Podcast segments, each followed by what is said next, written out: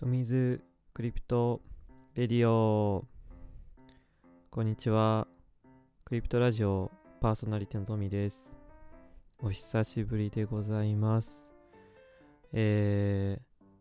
ー、2ヶ月ぐらいラジオ滞ってたんですけどまあその間に引っ越しましてまあなんやかんやあってえー、2ヶ月も経ってしまいました、えー、新天地にはだいぶ慣れてきてで引っ越す前は雪が降る地域だったんですけど新しいところは全然雪が降らなくてすごく快適です。またえっ、ー、とラジオもまあ、リニューアルというか、えー、YouTube でも投稿しようと思いまして、サムネイルを書いてみました。牛くんです。で、なんで牛なんですかって友達に言われたんですけど、これは今年が牛年だからですね。あの、来年は虎になります。というわけで、えっ、ー、と、この牛くんは、あの、オープンシーで NFT にしてみました。よかったら見に来てください。で、まあ、ちょっと、もうちょっと NFT の話続けると、その、このイラストなんですけど、えー、iPad の無料アプリで描きました。で、まあ、初めて書いたんですけど、その知らなかったのが、なんか、レイヤー、えっ、ー、と、ごとに分かれてて、で、例えば、骨組みっていうか、輪郭、牛くんの輪郭とか机とかをまず書いて、で、レイヤー2とか3に、なんかこう、色つけたりとか、あとは文字とか、そういった形で分けて書くことでその例えばあ色変えたいなとかそういったことを思ったとしてもレイヤーを選択してたらあの消した時に他のところまで、消えなくて便利ということで、えー、感動しました。というわけで、えーとサムネもリニューアルして、えー、ラジオも再開したいと思いますので、よろしくお願いします。で、今日のテーマなんですけど、えー、っと、アメリカのニューヨークで市長選があったらしいんですけど、その時期市長になる、えー、エリック・アダムスさんが、まあ、当選確実になったというふうに報道されていて、で、びっくりしたのが、えーと、自分の市長になってから最初の給料の3回分はあ全部ビットコインで受け取りますというふうに表明したしたそうです。で、まあ、ニューヨークっていうとよくあの YouTube とかあのよく外国人が言ってる、えなんだっけ、ウォール街、ウォール街の人とか、そこで金融の街なんですよね、ニューヨークっていうのが。それで、えー、とその次期市長が、そのニューヨークをこうビットコインの中心地にするっていうことで、えー、とニュースになりました。で、アメリカでは、その他にも、マイアミ市、少し前だとマイアミ市の市長が、その、マイアミの、えーとデジタル通貨マイアミコインみたいな、そういうのを作りますっていうことで、えーと、結構有名になったんですけど、その市長も、えー、自分の市長としての給料を、えー、ビットコインで受け取りたいですっていうふうに表明しまして、で、今回のそのニューヨーク次期ニューヨーク市長がそれに応えるっていう形で、じゃあ僕もビットコインで受け取りますって言ったのが始まりだそうです。まあ、今年は結構、えーと、ビットコインあるいは暗号資産っていうのがかなり注目された年になったんじゃないかなというふうに個人的には感じています。ビットコインの最高値もそうなんですけど例えば NFT だったり、えっ、ー、とゲームファイ、えっ、ー、とゲームしながらお金が稼げるとかあとはメタバースゲーム内の仮想空間で現実と変わらないような生活ができる仕組み。でメタバースっていうのが取り上げられたりあとは GAFAM の一つになって Facebook の社名も変わりましたっていうふうに、えっ、ー、と暗号資産っていうのが今年1年ですごく実生活にこう登場する機会が増えた年になったのかなというふうに思います。で来年もきっとこの波っていうのは続くと思っていてでアメリカは53種あると思うんですけどこの他にもえここの週は暗号この週も暗号資産に特化していきますっていう風な週も今後増えていくんじゃないかなというふうに思いましたで、まあ、続いてなんですけど2つ目としてはミレニアル世代の富裕層のうち約80%以上があ暗号資産を保有しているということで、えー、ニュースになりました。えーと、まずミレニアル世代っていうのは皆さん何かご存知でしょうか、えー、ミレニアル世代というのは主に20代から30代の人たちのことを指すそうです。で、よくあるのがその、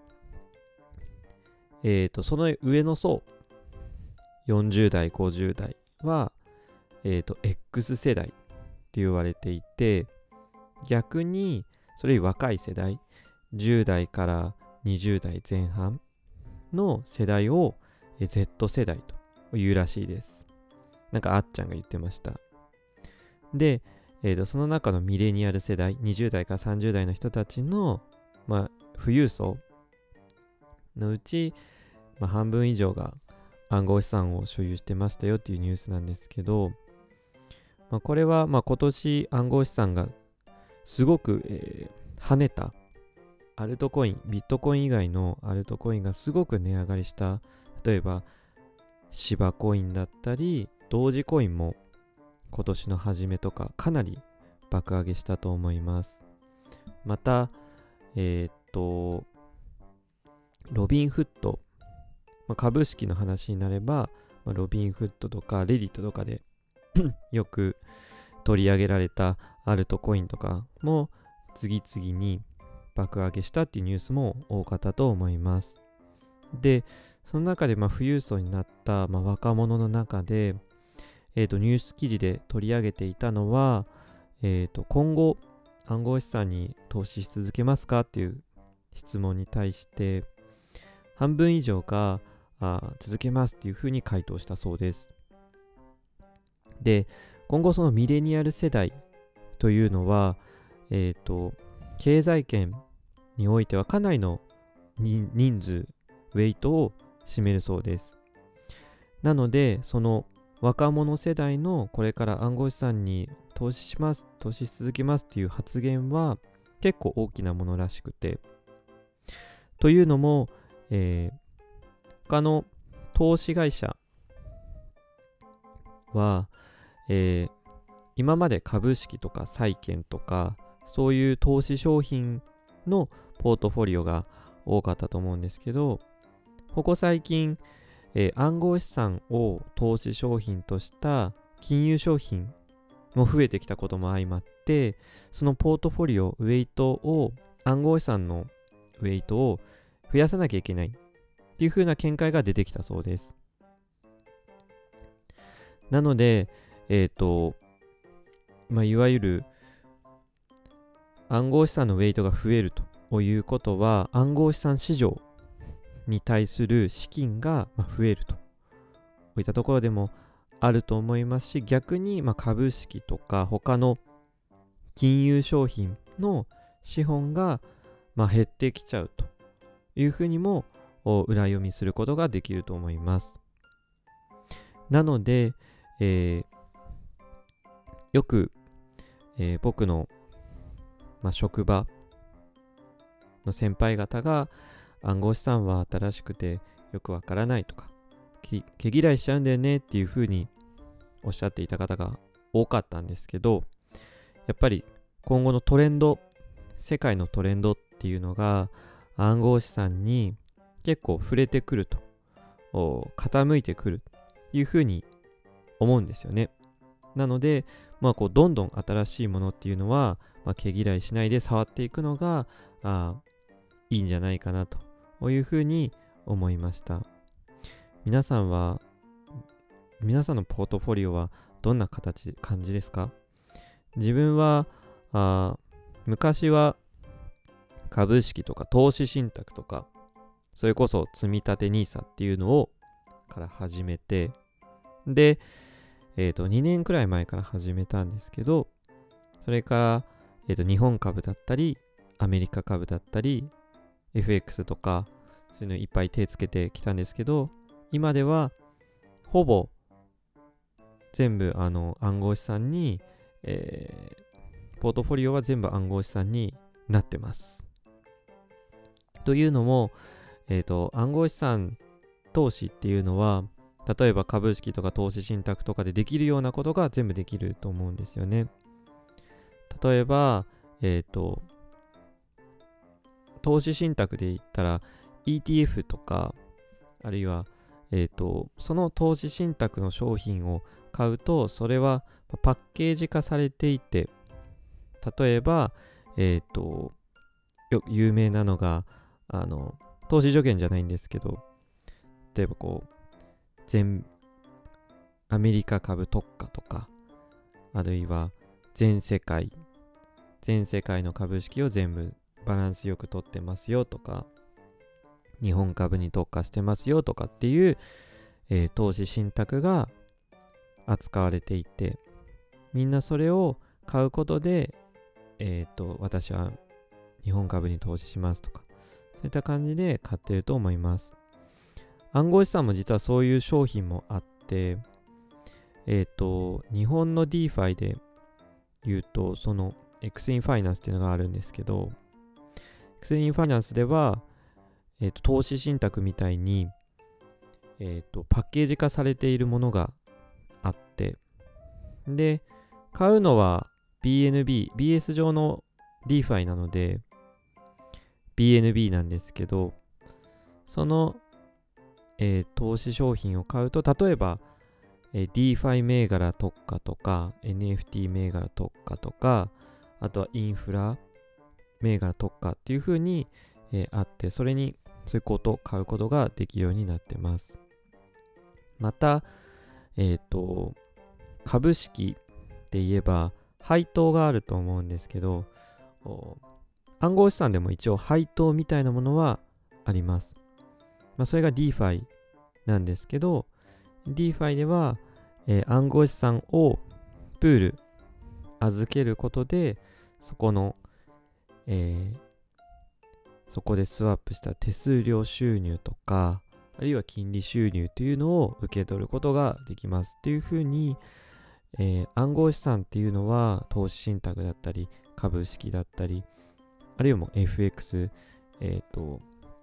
ショートロングができる暗号資産もできるのでいうふうにあの暗号資産だと全部他の投資商品だと全部できちゃうかなと思ったんで自分は、えー、今年の秋ぐらいから全部株式から暗号資産に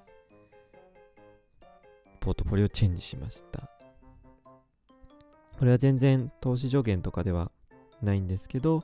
今回のニュースも、まあ、皆さん何かの参考になればいいかなというふうに思います。えー、そんな感じで第1回撮ってみたんですけど、だいたい10分、あ、15分ぐらいですね。はい。じゃあこんな感じで、えっ、ー、と、まあ、終わりたいと思うんですけど、えーまあ、やっぱこう久しぶりのラジオで何話したらいいのかってすごいこう、えー、分からなくなっちゃったりとかだんだん慣れていきたいかなというふうに思います、えー、こんな感じで、えー、暗号資産っていうのは新しい技術とかニュースというのがあどんどん登場してきます。このラジオを活用して、